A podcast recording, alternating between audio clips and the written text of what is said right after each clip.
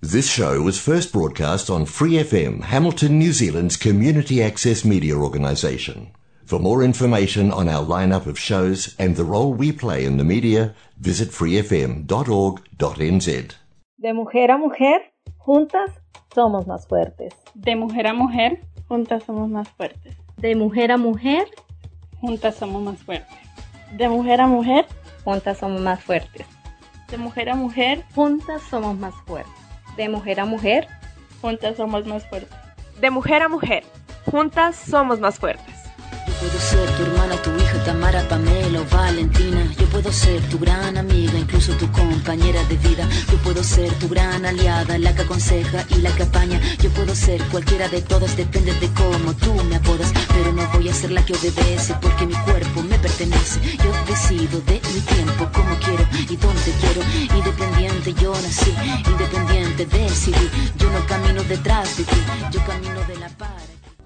Hola chicas, bienvenidas una vez más a nuestro programa de Mujer a Mujer.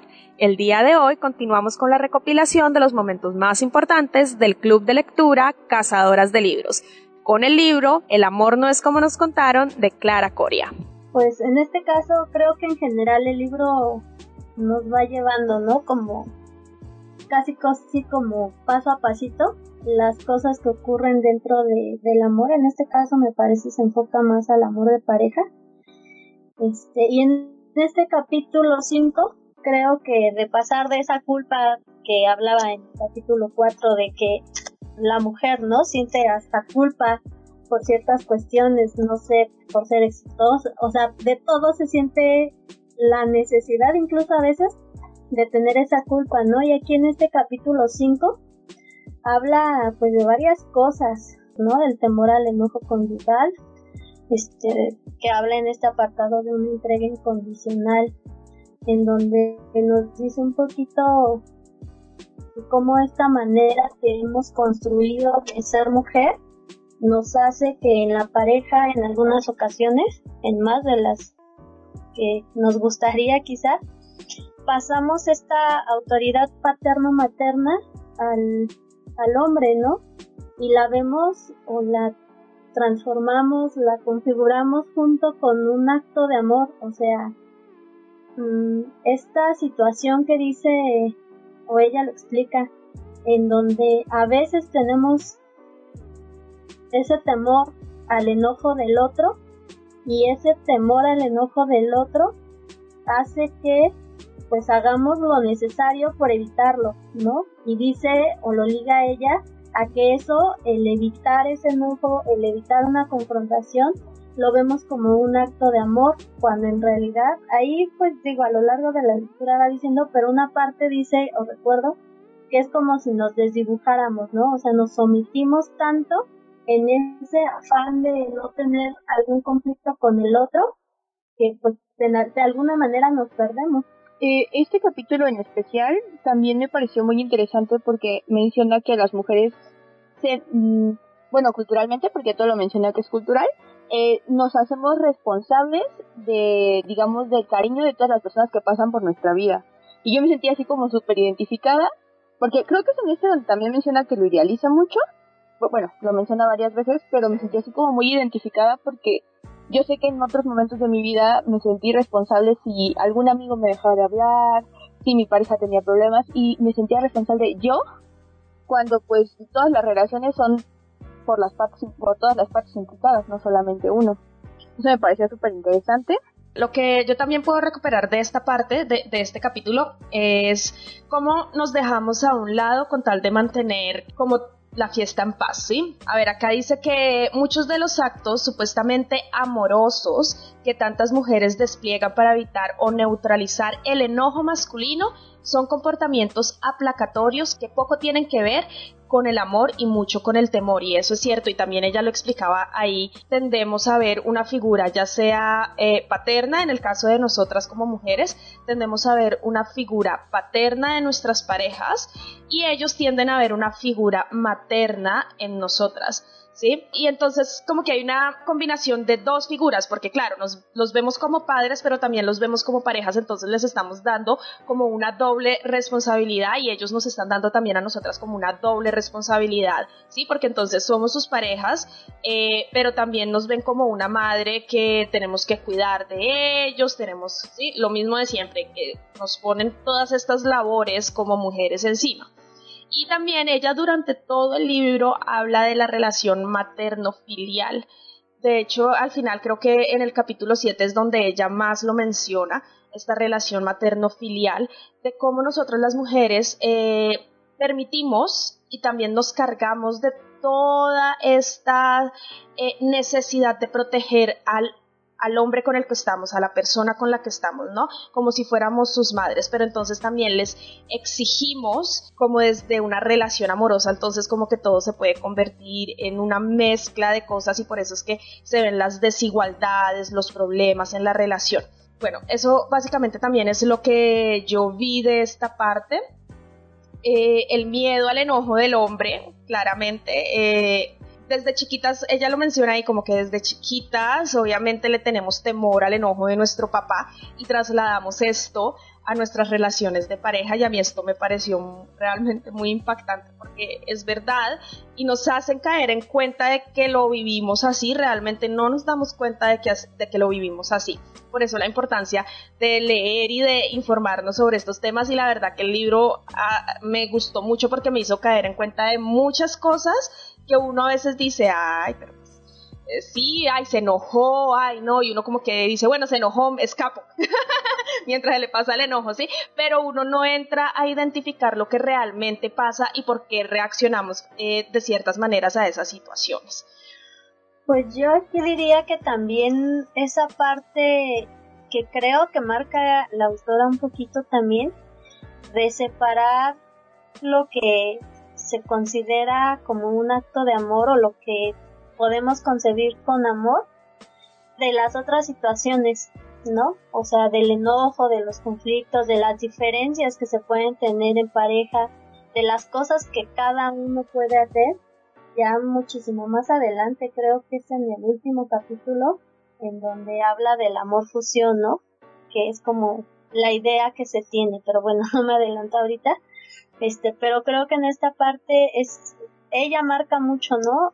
insisto, el que esa amenaza del desamor que se siente o se tiene como latente ante el enojo del otro, este, es lo que pues motiva, ¿no? A que la mujer se descrea de sí misma, incluso no sé si en esta parte, no recuerdo bien, pero había una parte de testimonio de una mujer que decía que veía como su esposo estaba llevando mal pues las finanzas, ¿no? Y haciendo, ajá, entonces este ya como último acto para rescatar, él vende, hipoteca la casa y ella no está de acuerdo, ¿no? Pero al final accede y pues dice, terminamos sin nada, ¿no?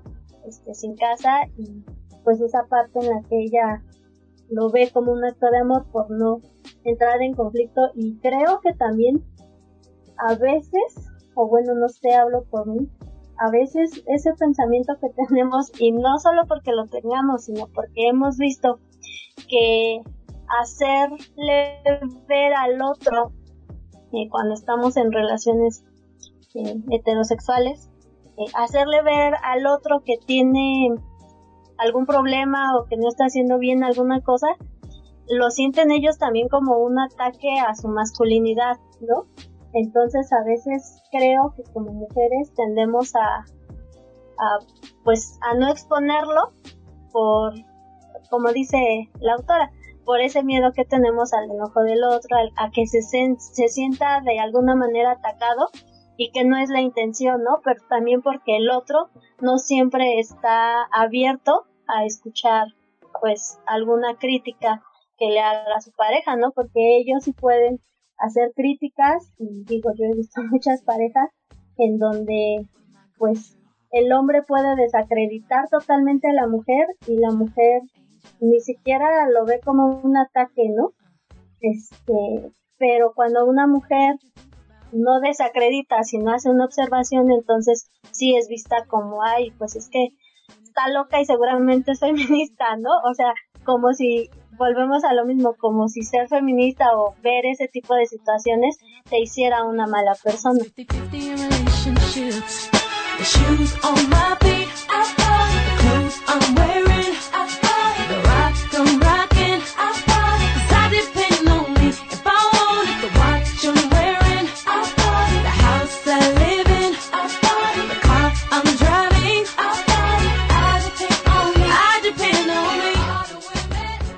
Ahorita que mencionas esto también como nosotras evitamos el conflicto, mm, al principio creo que también ella menciona una historia, por ejemplo, del hombre que es estéril. No sé si ustedes la recuerden. Del hombre estéril. Eh, cómo la esposa evita hablar de este tema, ¿no? Nadie puede saber que su esposo es estéril, pero ni siquiera lo hace por ella, sino por preservar la masculinidad de su esposo, ¿no? Por, por no exponer a su esposo a, que lo vean menos hombre por el hecho de ser estéril, ¿no? Y eso, eso es un ejemplo de todo lo que de esas masculinidades frágiles, ¿no? Que, mencionas. Y, y, bueno, también hay otro tema que de este capítulo número 5, y es que muchas veces también se evitan los conflictos porque, de hecho, una, también como un testimonio aquí en el libro decía que ella creía que cuando habían conflictos dentro de su hogar con su pareja, era una muestra de que no había amor en su relación, ¿no? Entonces, para que se sintiera que sí había amor en su relación y que realmente su relación estaba basada pues e, e, en el amor y que realmente se querían, evitaban los conflictos, ¿sí? Porque si habían conflictos, entonces era que no había amor. E, es súper importante lo que mencionas porque justo creo que es ese capítulo 5 donde menciona lo de la armonía porque menciona que es como un, un como el papel que se le da a la mujer, o sea que quien evita los conflictos realmente es la mujer, porque el hombre, como se ve en este capítulo, sí puede, y como ya hemos visto en las otras lecturas, sí puede demostrar enojo o desagrado ante las cosas, y la mujer es en realidad la que se, se preocupa por que no haya este, este enojo o esta molestia, y es justo lo que mencionaban ahorita, de que las mujeres le, llegamos a tener miedo a, un gesto, a un así como, ah, mm", y ya, o sea, ya eh, está súper feo y es este, un asunto eh, pues cultural porque sí, como mencionas tú, es algo que viene pues desde nuestros papás, el miedo que le teníamos al padre, y pues está atrás, bueno, está, está ahora en la pareja. Entonces es, es este súper importante eso. Pues recuperando esta parte que comentaba Clancy de la armonía, este, pues sí, justo ella es en este apartado de entrega incondicional, en donde la mujer pues piensa, ¿no? En una entrega absoluta, pero lo, lo relaciona ahí como con una ilusión, ¿no? Porque la mujer se entrega de manera absoluta pensando que el otro también lo va a hacer, cuando no es así. Este, y en esta parte de la armonía dice que justo la armonía en la pareja se logra cuando se construye por consenso y ese consenso quiere decir que va a haber desacuerdos, ¿no? Este, y algo que, que rescato de esa parte de, la lectura es que ella dice que ambos toman responsabilidad o la responsabilidad que a cada uno le corresponde, ¿no? Porque de repente, digo, no se trata nada más como de tirar piedra para un lado, ¿no? Sino de repente recoger las que una misma tiró. Porque también en esa responsabilidad a veces como mujeres he visto o me ha pasado en ocasiones eh, toda la responsabilidad se le adjudica al otro de alguna manera, ¿no? O, en un punto, porque nosotras estamos, insisto, en esa entrega incondicional y entonces yo le exijo al otro que me responda de la manera que yo quiero y no de la manera en la que él quiere o puede responder, ¿no? Y esas inconsistencias son las que pues, van entonces sí a un desamor o a un desencuentro de la pareja. Creo que en el punto en el que como mujeres también asumimos esas responsabilidades, pues las relaciones de pareja en teoría se deberían de tornar mejor, ¿no? Y digo en teoría porque pues, como lo hemos mencionado en otras ocasiones, pues individuos somos, ¿no? Y cada quien va a ser diferente, pero esa responsabilidad no me refiero solamente pues sí a la parte que nos toca, pero al asumirnos nosotras como seres individuales también porque esa parte de creer que individuales no tenemos el mismo valor que en pareja. Entonces, esa de repente creo que es una responsabilidad que no muchas mujeres quieren asumir, ¿no? Este, y cuando se asume, pues por supuesto que es liberador y que te lleva, insisto, a disfrutar más a tu pareja y a tener quizá de alguna manera, por lo menos en algún sentido, una mejor relación con el otro. Sí. Ella ahí también mencionaba que idealizamos de alguna manera a nuestra pareja eh, y lo que tú decías, entonces empezamos a exigirle a esa persona algo que no nos puede dar, sino que nosotras tenemos aquí en nuestra cabeza por la idealización de la pareja. Y también, eh, bueno, de la importancia de la comunicación en una relación. Ella habla de cómo las relaciones al querer evitar los conflictos y tratar de mantener la armonía, se empieza a desgastar la relación y ella menciona que es como un desgaste que es irremediable y que nos afecta también como psicológicamente, ¿no? Como que nos hacemos una idea de lo que debería ser la relación, de cómo debería funcionar la relación y eso nos empieza a desgastar mentalmente y también nos empezamos como a llenar de cosas en la cabeza, ¿no? Y esa es la importancia de la comunicación en una pareja.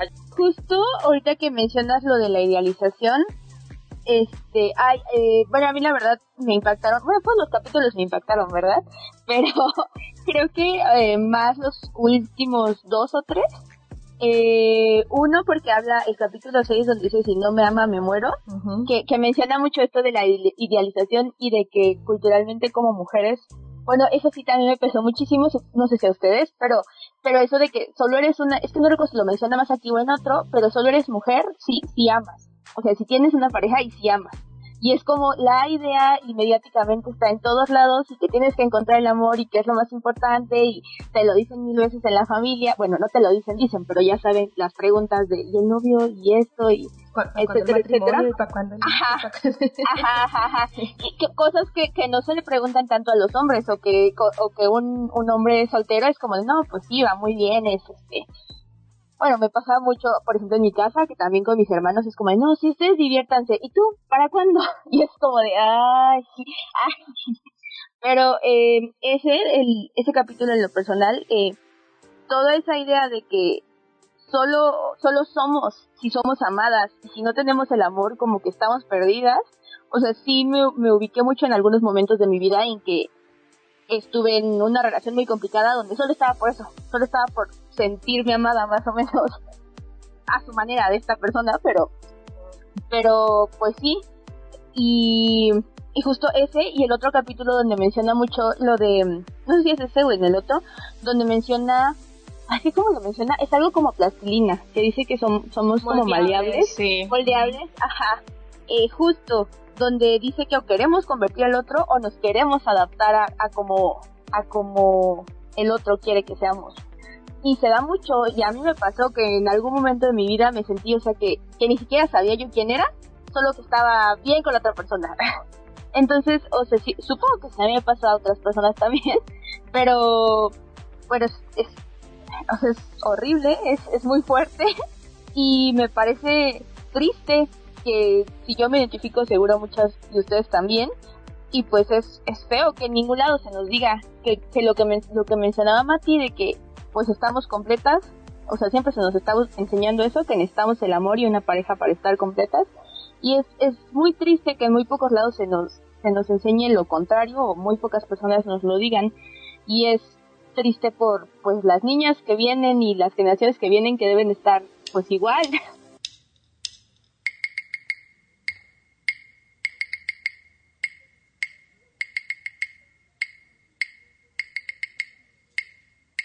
Eh,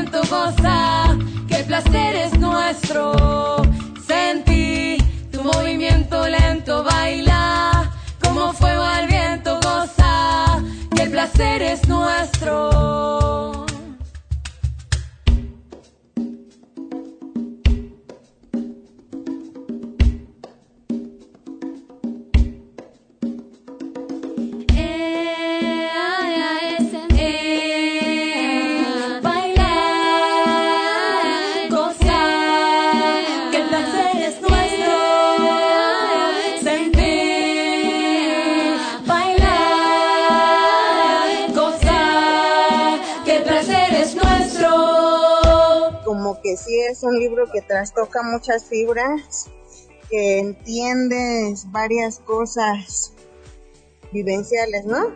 Varias cosas que, bueno, yo al menos me, me vi reflejada en varias partes y, y me parece hasta que es un libro que deberíamos de casi casi leer todas, ¿verdad?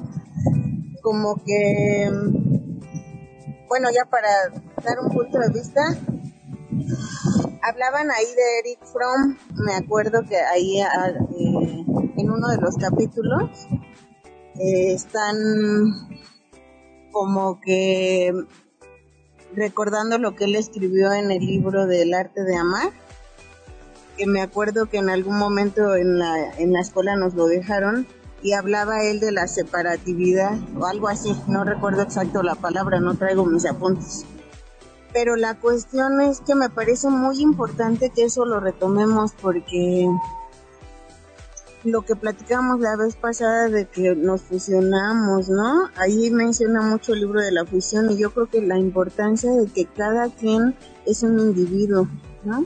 Cada persona. Y como a veces, como dice el dicho, cada cabeza es un mundo, pero a la hora de que nos emparejamos luego se nos olvida esa parte. ¿no? Luego, y además, eh, con toda esta cuestión cultural, además traemos cosas tanto hombres como mujeres de cómo debemos de ser cada uno, ¿no? Eh, las mujeres de cierto modo, el hombre el proveedor, las mujeres las sumisas, no sé.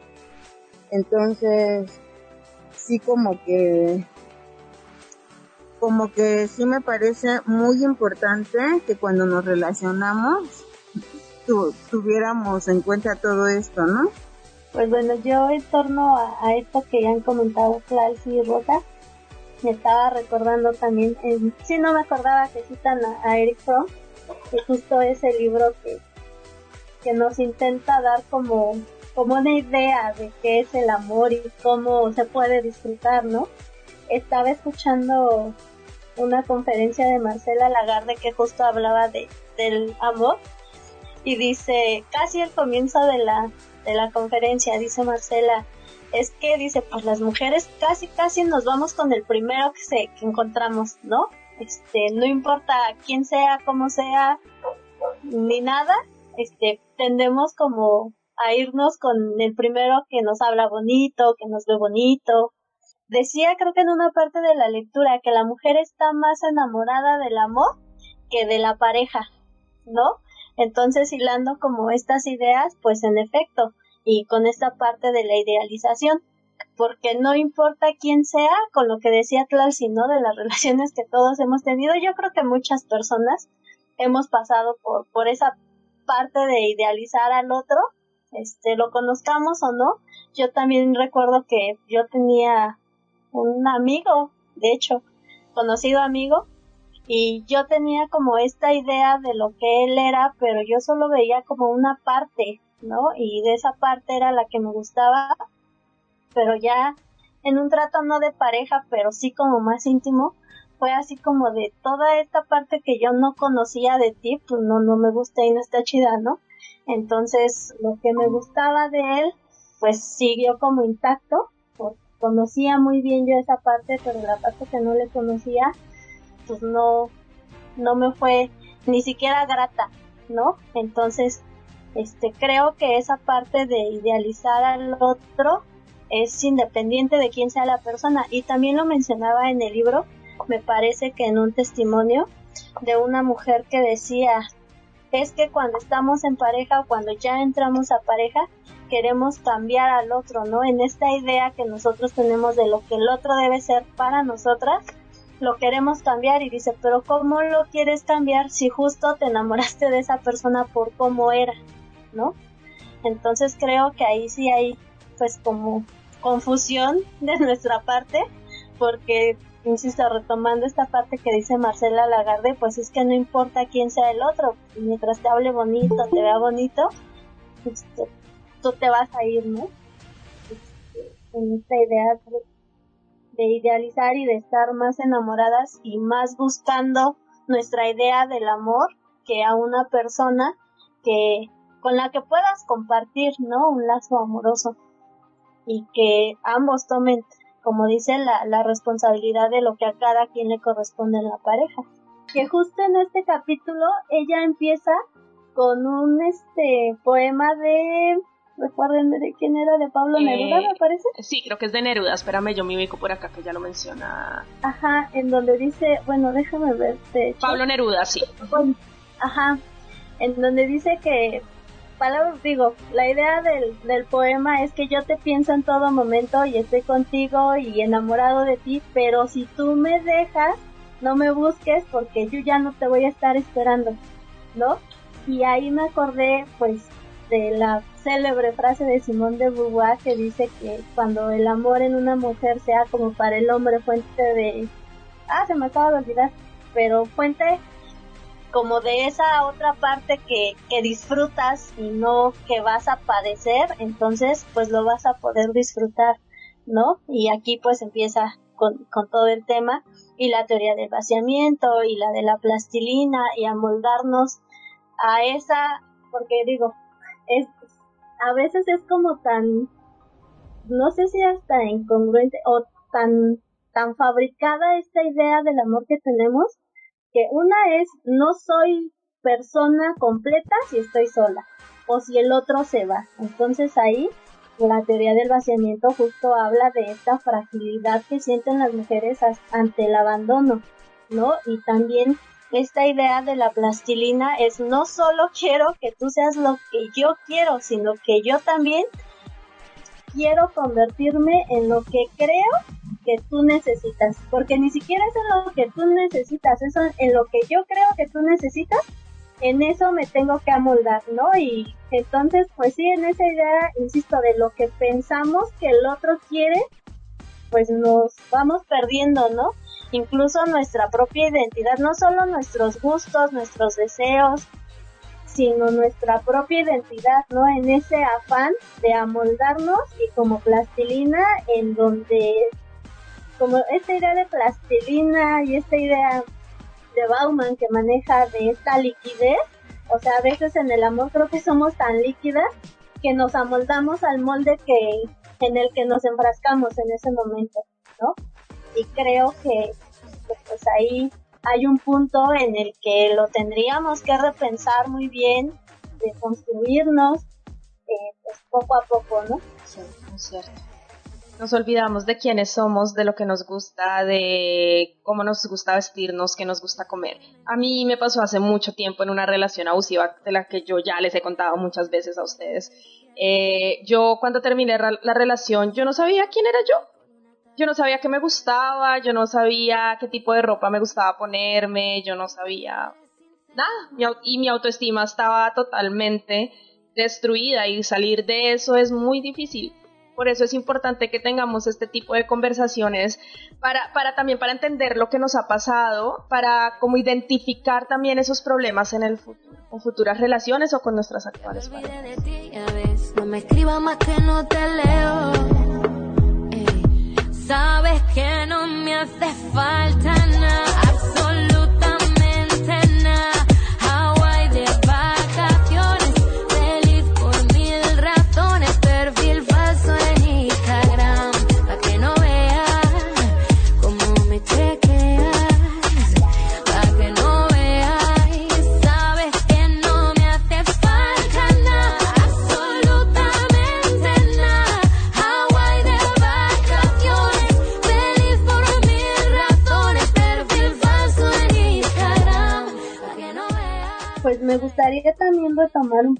De esta teoría del vaciamiento que ella toma de un delito económico, ¿no? Que se trata de descapitalizar la empresa, eh, pues sin avisarle a nadie, ¿no? Y dejándolos, lo menciona la autora, en la indigencia económica.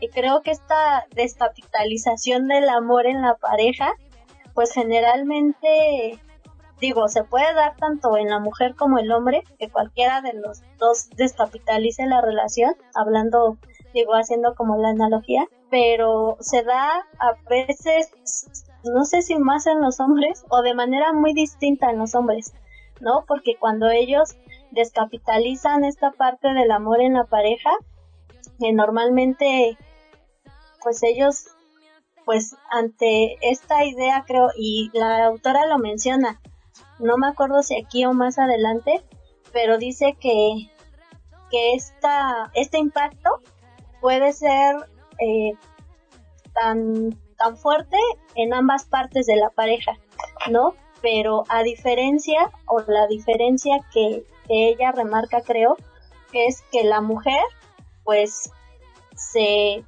pues se siente vacía completamente, se descapitaliza más o de manera diferente eh, por parte del hombre, ¿no? Porque normalmente ellos pueden pasar de una relación a otra pues de manera relativamente fácil y rápida, ¿no? Digo, no en todos los casos, pero es más sencillo a veces para ellos, como en el poema de Neruda, pues como desprenderse y desapegarse de un amor pasado y al otro, ¿no? Y al que viene y al que viene. Y para la mujer no siempre es así, a veces es más complicado. Yo, yo nada más quiero este volver a hablar un poco de lo que hablaba Mati. Eh, bueno, más que nada es, es que recordé otra parte de ese mismo capítulo donde menciona un poco que también culturalmente, creo que ya lo mencioné un poco hace rato, pero es, eh, lo recordé como más conciso, de que las mujeres eh, amamos, o sea, en teoría como por naturaleza, y el hombre no tanto. Y por ahí mencionaba que cuando un hombre expresa mucho su amor, eh, es este como un ídolo, es un hombre así, wow, es, increíble, mientras que para una mujer es como su obligación. Y si lo hace de la misma manera o de la misma forma, es como, bueno, pues es es, es mujer. Entonces, este, es ese asunto cultural que, obvio, también debe de afectar a los hombres, en el sentido de que pues ellos no pueden expresar tanto los sentimientos como las mujeres, etcétera. Pero pues sí, nos pesa de esa manera a nosotras, que también si una, si una mujer no, no es tan expresiva o, no le gustan esas formas de expresar amor o cariño, se ve mal. Y es este, no sé, es muy fría, es, mala, es, es, una mala mujer, etcétera, etcétera, etcétera. Entonces, eh, es un poco ese asunto. Hay aquí, igual en la lectura todavía en este capítulo 6, una parte en donde una mujer da su testimonio, en donde dice que ella estaba muy enojada porque su esposo se iba al fútbol cada fin de semana y ella se enojaba no porque quisiera ir por él, sino porque ella sentía que no le dedicaba tiempo. Creo que esa era yo, Mati. y la respuesta del esposo fue, ¿por qué no te ocupas de hacer tú lo que te gusta y me dejas en paz, no?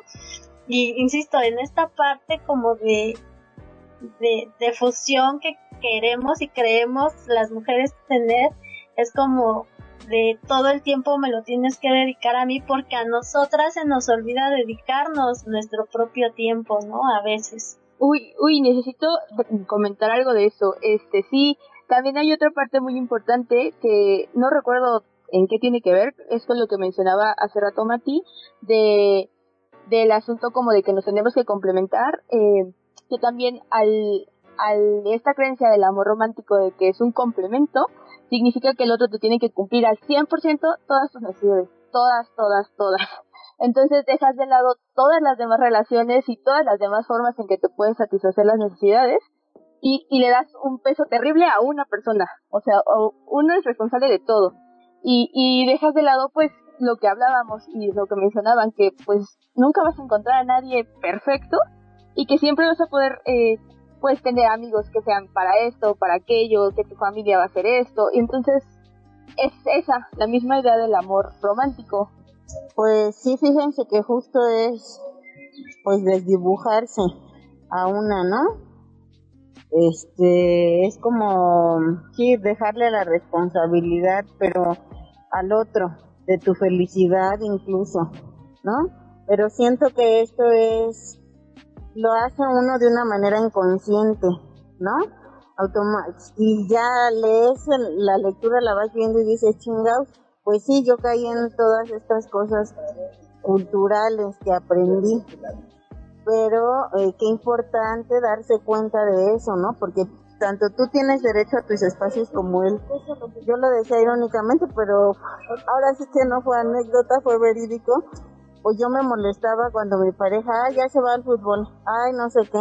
Pues sí, pero él tiene sus actividades que hacer y yo también tengo que responsabilizarme de mis placeres, de lo que a mí me gusta, de satisfacer mis necesidades en cuanto a no le va a gustar a la otra persona lo mismo que a ti, ¿no? Entonces, sí te deja un montón de aprendizaje en ese sentido, pero también, o sea, darte cuenta que tú no debes de desdibujarte, o sea, empieza desde ti, desde ponerte como prioridad, independientemente de que estés en pareja. Te inculcan esta parte de fusionarte. Fusionarte entonces significa, como decían los capítulos anteriores, creo que desde el primero, esto de la media naranja de ser uno solo, ¿no? O así lo entendemos así nos lo transmiten. Pues en esta fusión es como, como hacerte tú la cuidadora de tu pareja, ¿no? De quererle eh, ofrecer un amor como si fuera el de su madre. Y como que en ese sentido, si te conviertes en eso, pues más o menos de la lectura recuerdo que es como, pues si te conviertes en eso es el gran amor y que te van a superamar ellos también, porque pues ese es el amor que ellos están buscando. Un amor así que sea incondicional, que sea este altruista, creo que era la palabra que lo menciona en, en, todos los capítulos.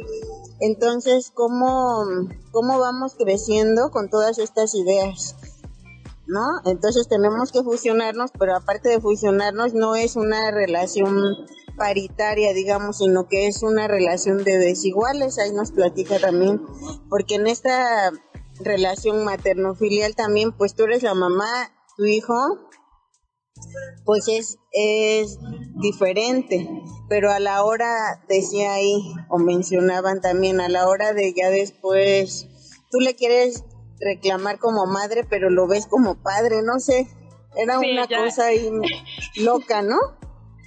Sí, sí, sí, era lo que les comentaba, hay como una mezcla de roles y al final eso se convierte ahí en una cosa que no tiene sentido de nada. Entonces, este, pues como lo importante de ir desmitificando todo esto, ¿no? De ir analizándolo y como tú decías hace rato, Angie, pues de tratar de, de ir construyendo eh, relaciones diferentes a partir pues de nuestras vivencias y yo creo que este tipo de lecturas también a nosotras nos dan pues otras herramientas también para relacionarnos, ¿no? Unas herramientas diferentes, porque eso te va a permitir también libertad a ti de querer como quieres y permitir que te quieran también, ¿no? Sí, de forma sana. Pues sí, en esta parte del amor fusión que se ve como de alguna manera naturalizado en, en la mujer, este pues tratar de, de modificar, digo ya como a manera de, de lo que me quedo con la lectura es pues en efecto esta, esta fusión inexistente o esta fusión que qué bonito sería, me acuerdo que hablábamos una vez de, de Dragon Ball y pues me acordaba, ¿no? Justo de la fusión que hacen eh, Vegeta y Goku, en donde ningún, o sea, a pesar de que están fusionados, no se pierde la identidad de ninguno de los dos o sea, se mantiene y lo mejor de todo es que ellos fusionados se pueden separar en el momento que quieran, ¿no? Que lo decidan y si no lo hacen a tiempo, o sea, creo que es una analogía casi perfecta. Si no lo hacen a tiempo, ya no lo van a poder hacer, ¿no? O ya se van a complicar la existencia si no saben el momento en el que deben separarse. Creo que, es una bonita analogía este, con, con esta cuestión del amor, ¿no? O sea, sí, al final te puedes fusionar con el otro, pero entendiendo que esa fusión no implica el, el desprendimiento de ti como persona, ¿no? El desprendimiento de tu identidad y de tus deseos, sino que esa fusión se, se puede fortalecer con las fortalezas que el otro tiene, ¿no? Y que esa fusión, si se da en momentos, que qué bonito que se dé, no tiene por qué ser permanente, sino que puede también haber una separación, este, seguir con tu individualidad y disfrutarlo.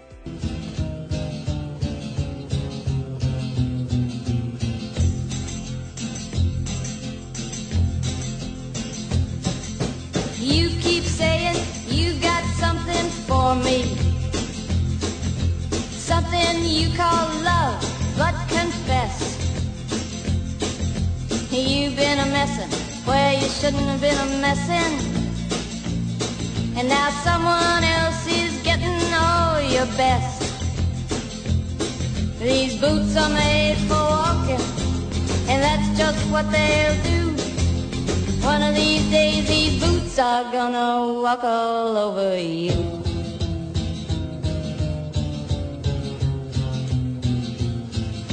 Yeah.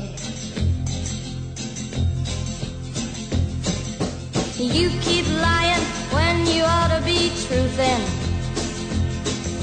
And you keep losing when you ought to not bet. You keep saying when you ought to be a changing. Now what's right is right, but you ain't been right yet. These boots are made for walking, and that's just what they'll do. One of these days these boots are gonna walk all over you.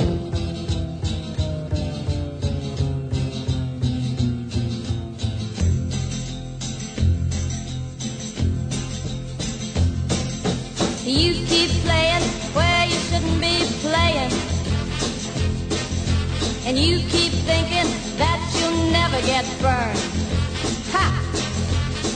Just found me a brand new box of matches, yeah.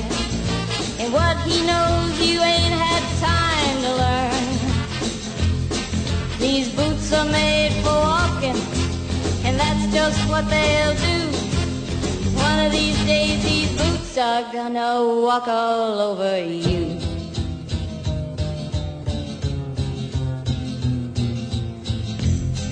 Are you ready, Boots? Start walking.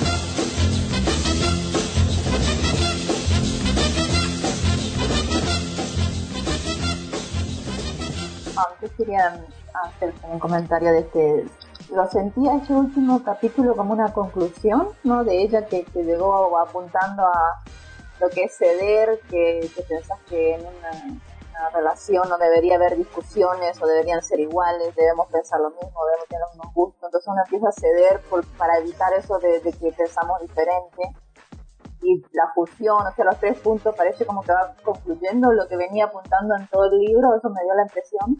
Sí. Y el segundo era la fusión de que, de que estamos pegados todo el tiempo, tenemos que hacer lo mismo, querer lo mismo, y bueno, entonces va cediendo porque querés, llegar a eso. Y el tercero que apunta a, bien el amor maternal, porque cuando vos sos madre, bueno, yo no soy, pero asumo que va cediendo porque tu hijo es, bueno, él no quiere, quiere, bueno, vos cedés porque es tu hijo, entonces quiere terminar haciendo lo mismo con una pareja y no, no debería. Pero lo sentí como, como que esta es la conclusión de todo lo que yo venía apuntando en todo el libro y me gustó que decimos, bueno, concluimos acá en esto de que, de que está mal, de que queremos ser lo mismo, no discutir, pensar lo mismo, hacer lo mismo y esto apunta a eso, ¿no? A la nanofusión y a, o a ser madre. Entonces como que lo vi así, me gustó el tema de que, oh, bueno, concluyo con, con este capítulo y este punto. O yo lo vi así como una conclusión. Mira que hay algo que es muy interesante en lo que mencionas, que no eres madre, pero desde que nos crían, nos crían con ese objetivo, ¿no? Entonces, puede, que no seamos madres, pero la manera en la que nos enseñan a dar amor está muy relacionada con el amor que le da, que le vamos a dar en, a futuro a nuestros hijos, ¿sí? Por, por, esa idea que se tiene de la mujer, de que la mujer, pues, el rol de la mujer es tener hijos, ¿no? Entonces, como nos crían con esa idea, ese es el amor que sabemos y aprendemos a dar. Ese es el amor que nos enseñaron desde pequeñas a dar. Ella aquí ya en el, en el último capítulo, ya también terminando, ella tiene como un subtítulo ahí que dice sintetizando el modelo de amor de pareja en el que tantas mujeres quedan aprisionadas es una construcción social hecha a imagen y semejanza del modelo maternal. ¿Sí? Que es lo que estamos eh, mencionando. Y es, es eso, independiente de que seamos o no madres, nosotras siempre vamos a tender a amar a los otros desde una figura maternal. Yo no soy madre y leyendo el libro me, me he dado cuenta que eh, en, muchas, en muchas cosas, en muchas áreas de mi vida, el amor que doy es un amor maternal y eso que no soy mamá. Me pasa a veces con mi esposo y eso que yo siento que mantenemos nuestra individualidad siempre, pero a veces hay ciertas cosas, ciertos detalles en los que yo digo, eso es amor maternal, yo no lo estoy tratando a él como mi esposo, lo estoy tratando como si fuera mi hijo y yo no soy mamá. Entonces es como esa crianza desde chiquitas que nos enseñan a amar de esa manera mucho por trabajar todavía. Pues retomando esta parte que, mencionan de, madres, creo que en el primer encuentro de este libro lo mencionamos, ¿no? Eh, la parte de Marcela Lagarde que dice que en algún momento, o digo casi en el transcurso de nuestra vida, desde que nacemos como mujeres y nos asumimos como tal, pues vamos, ¿no? En las diferentes etapas de la vida siendo esta madre esposa, ¿no? Porque Marcela Lagarde pues dice que en realidad no hay una diferencia entre la madre y la esposa, este, sino que es como la fusión y justo aquí la, la autora también lo menciona así, que es este amor materno filial el que del que nosotros partimos, el que damos y el que esperamos encontrar. Y pues con esta parte que, que mencionaba Sandy de que a veces no necesitamos ser madres y a veces no necesitamos ni siquiera tener pareja, yo me acordé cuando lo, lo mencionabas, una vez en el trabajo, un compañero, este, era menor que yo por algunos años, y llega y me dice, este, traje tal cosa de, de desayunar, pero ¿qué me debo de comer primero, no? Y ya me dice, y ya, pues no te comas primero el plátano, cómetela no sé qué para que a tu estómago y ya. Yo se lo contesté porque él me lo preguntó, ¿no? Pero se voltea y les dice así como que, ay, Matilde es como nuestra mamá aquí. Y yo, yo no soy ni tu mamá ni la mamá de nadie. Tú me preguntaste, yo solo te respondí, ¿no? Este, pero pues sí, es que vamos transitando por la vida, pero a veces sí lo hago, ¿no? O sea, a veces yo caigo en cuenta de que ahí está. Este es mi rol y a veces hasta lo, me lo digo a veces a mí mismo cuando estoy en círculos de confianza, lo expongo. Este, este es mi rol de madre esposa, ¿no? Aquí voy y ya, pues hago las cosas. Digo, a veces lo hago consciente, pero muchas veces lo hago de manera inconsciente, ¿no? Y sí, la manera en la que nos relacionamos siempre es como en este modelo que tenemos muy afianzado de la madre esposa, ¿no? Sin que, a veces sin que nos demos cuenta y pues a veces nos damos cuenta y lo terminamos haciendo o nos, o nos lo terminan adjudicando, como en ese caso, según él, de ellos, ¿no? Que yo cumplía con ese rol porque en algún momento también me acuerdo que se le rompió el pantalón, creo, de la bolsa, y me dice, oye, ¿crees que lo puedas arreglar? Y yo así de, pues sí, digo, yo sé coser y no tengo conflicto, ¿no? Entonces le dije, sí, consigo una aguja y un hilo, ¿no? Entonces él asumía, pues que yo cumplía con ese rol, porque pues no me negaba finalmente a, acceder, a ayudarle en las cuestiones que él me, me preguntaba, ¿no? Que me solicitaba la ayuda.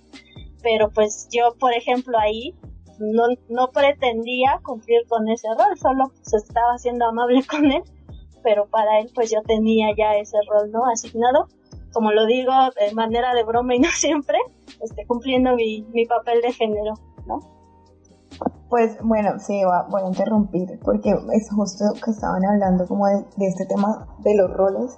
A mí me pasó algo muy chistoso, de hecho me pasó hace dos días, porque mi novio me estaba ayudando a quitarme un vestido con esos cierrecitos que son todos pequeños, súper horribles. Bueno, el cuento es que fue muy chistoso la escena porque él era todo como que, no, es que de verdad no puedo, no puedo, no puedo. Y yo como, ay, sí, sí, tienes que tener paciencia, que yo no sé qué. Y eso, la verdad, esos cierres son una pesadilla. Pues no sé si saben cuáles, esos pequeñitos que son horribles. Bueno, El punto es que intenté, él intentó, intentó, intentó como, o sea, les juro como dos horas.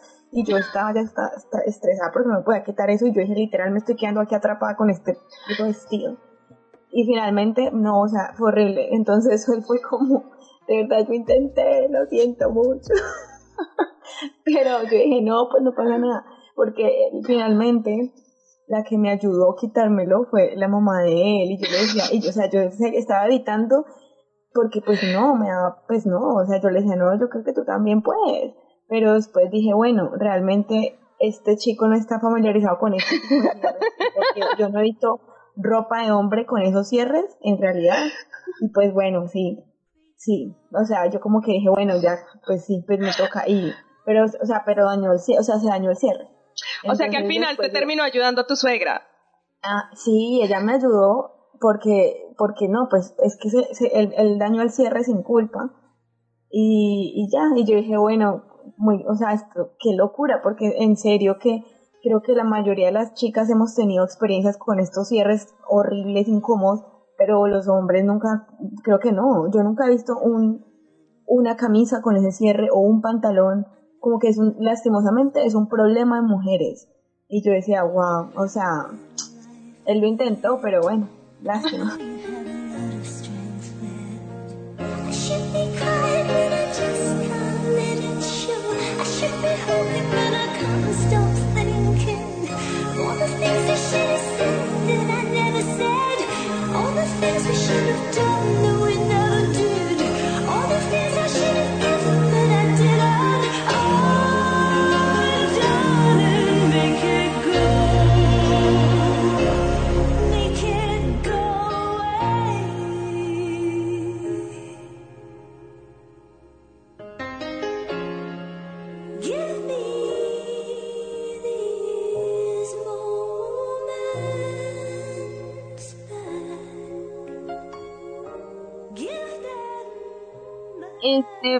nada más para cerrar, o sea, sí, fue un libro muy impactante para mí, creo que como para la mayoría, sí llegué a muchas cosas, sobre todo al llegar a esta conclusión de que el amor es lo que ya hemos venido mencionando y se menciona desde el capítulo 1, que, que el amor de pareja se vuelve una extensión del amor maternal y se vuelve a la larga como, pues sí, amor maternal.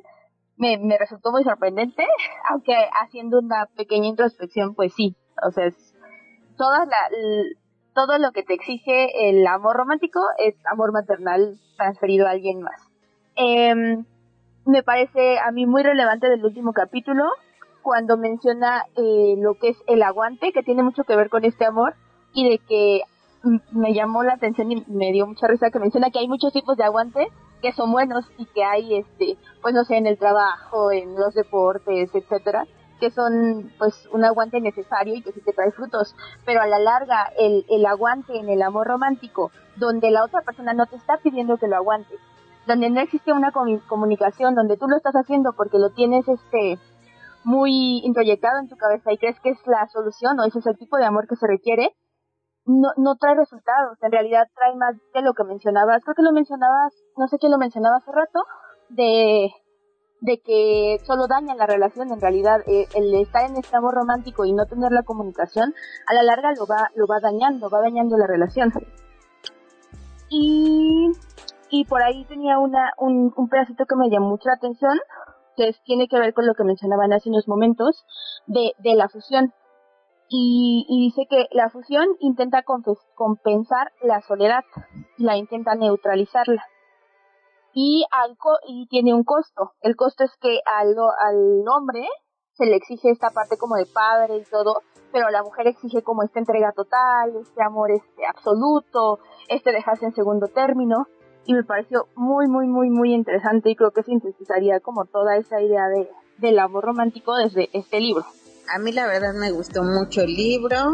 Este, sí me quedo también con muchos este, mazapanazos, como decimos acá en México, eh, con muchas sacudidas y más bien, pues es que ya les dije hace rato, más bien que nos sirva como para, para crear relaciones diferentes.